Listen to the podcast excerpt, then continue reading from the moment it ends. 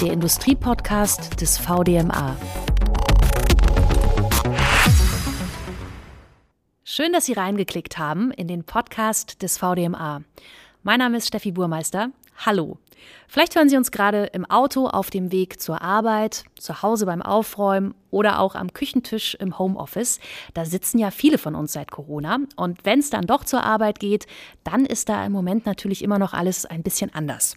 Das betrifft auch ganz simple Dinge, zum Beispiel Aufzug fahren. In Deutschland gibt es aktuell rund 780.000 installierte Aufzugsanlagen davon ca. 675.000 zur Personenbeförderung.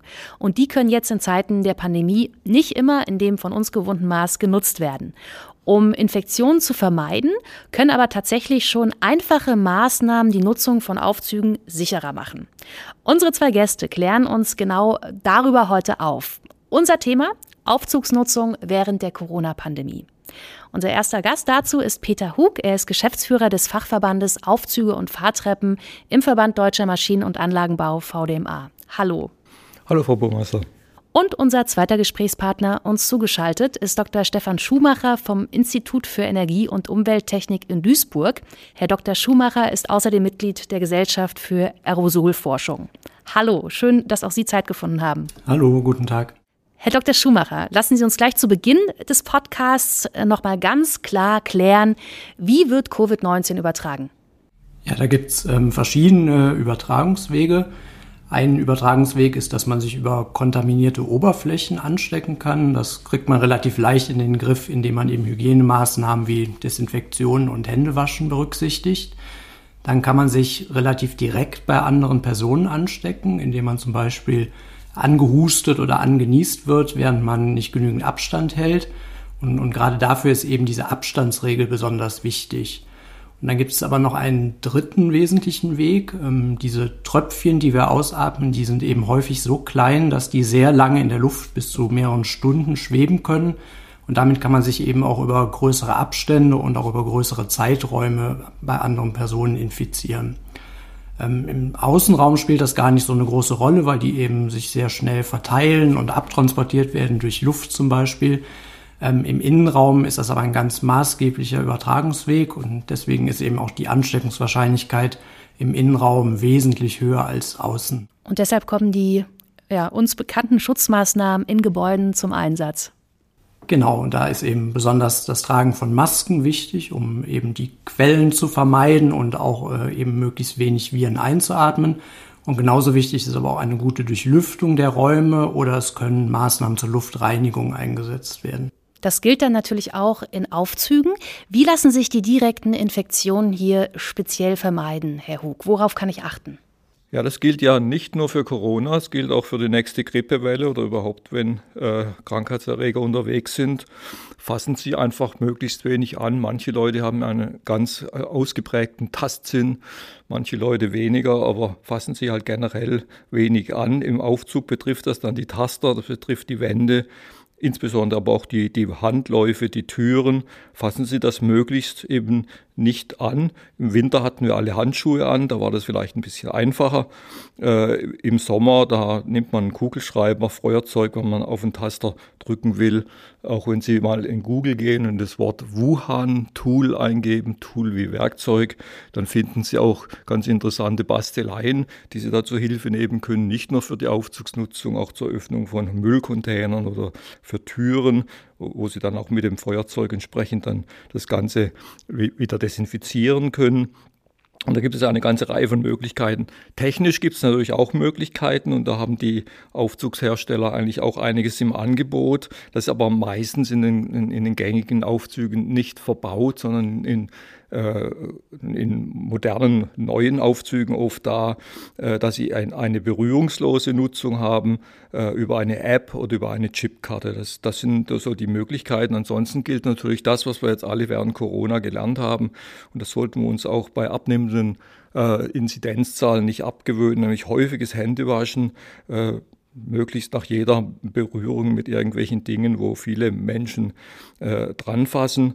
Äh, und die Aufzugsbetreiber können natürlich auch einiges tun, indem sie in der Kabine, in, im äh, Fahrkorb des Aufzugs entsprechend häufiger reinigen, auch desinfizieren, vielleicht stündlich, vielleicht noch häufiger, wenn eben eine häufige Nutzung da ist. Das äh, trägt zur Hygiene im Fahrkorb bei, nicht nur bei Corona, auch bei Grippewellen, wie gesagt, auch bei anderen Infektionswellen, äh, die unterwegs sind. Jetzt werden Viren, Corona, aber eben auch Grippeviren, ähm, eben nicht nur über die Hände, sondern wie auch schon erwähnt, durch Aerosolpartikel, also über die Atemluft übertragen. Was bedeutet das denn konkret für die Nutzung von Aufzügen, Herr Dr. Schumacher? Ja, eine ganz einfache Maßnahme ist, dass man Aufzüge möglichst immer nur einzeln benutzen sollte, denn dann kann es gar nicht passieren, dass ich direkt eine andere Person anstecke. Ähm, dennoch empfehle ich auch hier immer, auch allein im Aufzug eine Maske zu tragen, denn es kann theoretisch immer passieren, dass durch den vorherigen Benutzer äh, noch Viren im Aufzug vorhanden sind, die man einatmen könnte. Genauso, wenn man selber infiziert sein sollte, schützt man damit eben auch Personen, die nach einem in den Aufzug eintreten. Jetzt ist das vielleicht in der Praxis nicht immer möglich, dass Aufzüge nur einzeln benutzt werden. Ähm, wenn mehrere Personen damit fahren, sollte man aber trotzdem versuchen, dass immer der Mindestabstand von 1,50 Meter noch eingehalten werden kann.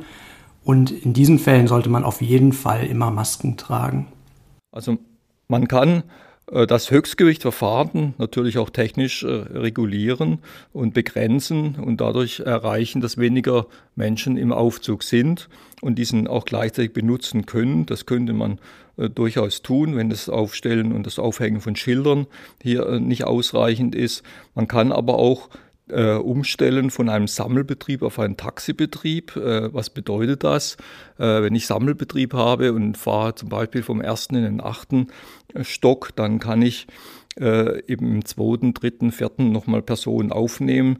Im Taxibetrieb würde der Aufzug vom ersten direkt in den achten fahren, dann wieder zurück in den zweiten und den nächsten abholen, zurück. Sie merken schon, da verringert sich natürlich die Transportkapazität äh, ganz immens. Das heißt, wir müssen immer beim Aufzugsbetrieb natürlich auch sehen, dass der Aufzug bzw. die Aufzugsanlage und die Aufzugsgruppe dann eben für einen bestimmten Traffic eben auch vorgesehen ist, für eine bestimmte Personenzahl, die transportiert werden muss. Also man kommt da sicherlich auch an die Grenzen, aber das, was der Herr Schumacher gesagt hat, ist völlig richtig. Wenn eben das nicht möglich ist, da allein zu fahren, dann auf jeden Fall Maske tragen. Oder aber ich kann natürlich auch was für meine Figur tun. Und wenn ich jetzt beispielsweise vom ersten in den zweiten Stock möchte, kann ich auch einfach laufen, Herr Dr. Schumacher. Ne? Genau, das ist sicher immer eine gute Alternative, denn so Treppenhäuser sind ja üblicherweise relativ groß und Viren verteilen sich dann da besser. Man hat häufig Fenster, über die man die Treppenhäuser lüften kann. Ähm, nichtsdestotrotz sollte man hier natürlich auch möglichst eine Maske tragen und den Abstand einhalten. Ähm, man muss aber auch dran denken, es gibt natürlich viele Leute, die äh, dringend auf Aufzüge angewiesen sind und die Treppen nicht nutzen können. Und da sollte man immer ermöglichen, dass denen dann der Zutritt zum Auftritt, äh, zum Aufzug möglich ist. Was können denn Aufzugsbetreiber oder Arbeitgeber sonst noch tun, um das Ansteckungsrisiko in Aufzügen zu minimieren, Herr Hug? Man kann natürlich ja organisatorisches einiges machen als, als Betreiber. Man kann äh, die Zeiten entzerren, in denen die Aufzüge benutzt werden. Man kann die Arbeitszeiten flexibilisieren, die Pausenzeiten flexibilisieren, einen Teil der Belegschaft unter Umständen auch ins Homeoffice schicken äh, und dadurch äh, erreichen, dass die Aufzugsnutzung jetzt nicht morgens um sieben dann ein Maximum erreicht, sondern dass man diesen äh, diese Effekte, diese Rush-Hours in der Nutzung dann einfach auf, auf mehrere Stunden verteilt. Äh, und dadurch kann man schon einiges an, an, an Spitzenzeiten hier und an Spitzennutzung hier reduzieren. Ja, ein anderer wichtiger Punkt, ich habe ja vorhin schon gesagt, dass das Gefährliche ist, dass sich eben diese sehr feinen Aerosolpartikel in den Kabinen anreichern können. Deshalb sollten die Betreiber von Aufzeugen immer dafür sorgen, dass die Kabinen möglichst gut belüftet sind. Denn dann können die Viren sich gar nicht erst anreichern in der Kabine und damit hat man dann auch das Infektionsrisiko sehr stark reduziert. Und wie kann ich mir das genau vorstellen? Wie kann ich Aufzüge ausreichend lüften, Herr Hug? Einfach die Tür dann immer auflassen? Ja, für die Lüftung von Fahrkörben gibt es natürlich, äh, wie es für so vieles in Europa, eine Norm. Das ist die EN 8120. Äh, die definiert die notwendige Größe von Lüftungsöffnungen, die sich oben und unten in der Kabine jeweils befinden, im Aufzugsfahrkorb befinden. Äh, diese normgerechten Lüftungsöffnungen, die sind natürlich auf eine Maximalzahl von Personen ausgelegt. Bei einzelnen wenigen Personen im Aufzug dürfte diese Lüftung auch entsprechend ausreichend sein. Äh, grundsätzlich der, der Schacht dann eben auch belüftet. Wir haben oben im Schacht äh, Entlüftungsöffnungen bzw. Belüftungsöffnungen, aber auch Entrauchungsöffnungen. Das ist unterschiedlich, auch in einzelnen europäischen Ländern. Äh, man kann natürlich im Falle von einer Pandemie, im Falle besonderer Ansteckungsgefahr äh, darauf achten, dass alle diese Öffnungen äh, dauerhaft geöffnet sind. Äh, das sollte aus energetischen Gründen vielleicht nicht äh, immer so sein und insbesondere im Winter entweicht natürlich auch Wärme äh, durch diese Schachtöffnung. Aber generell im Falle dieser erhöhten Ansteckungsgefahr macht es eben Sinn, hier dauerhaft durchzulüften. Ähm, diese Belüftungsöffnungen im Fahrkorb, die sollten dann entsprechend, wenn entsprechende Wartungszyklen sind, von den Aufzugstechnikern zur Sicherstellung der Luftströmung geprüft äh, werden und äh, gegebenenfalls muss man die eben auch reinigen. Äh, dann gibt es natürlich technische Maßnahmen, die man zusätzlich ergreifen kann. Das eine wäre, dass man die Öffnungszeiten der Türen verlängert. Äh, das kann, man, das kann man machen. Das wird aber in der Regel auch dazu führen, dass dann, wenn ich einen Aufzug rufe und da steht in einem anderen Stockwerk, äh, und äh, da muss die Tür erst zugehen, dauert halt ein paar Sekunden länger. Äh, Wartezeit äh, für den Aufzugsnutzer, sorgt aber dafür natürlich, dass äh, die Kabine entsprechend besser belüftet ist. Man kann zusätzlich äh, an der Kabine äh, Lüfter nachrüsten, um hier sicherzustellen, dass wirklich eine dauerhafte mechanische Entlüftung des Fahrkorbs äh, vorgenommen wird.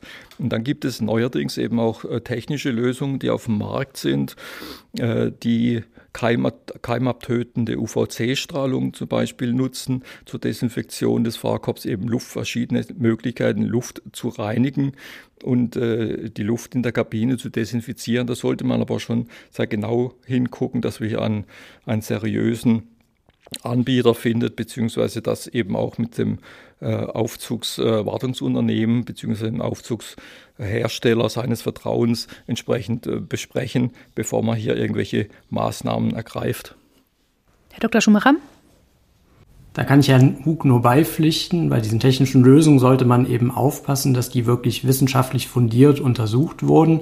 Es reicht eben nicht darauf hinzuweisen, dass UVC-Strahlung ganz allgemein Viren abtöten kann, sondern man muss immer schauen, reicht die entsprechende Strahlungsdosis aus, reicht die Zeit aus, die ich zur Verfügung habe, um die Viren abzutöten. Ähm, und dazu gibt es mittlerweile eine ganze Reihe von Prüfmethoden, wie man sowas im Detail untersuchen kann und das dann entsprechend auch für die jeweilige Lösung äh, belegen kann.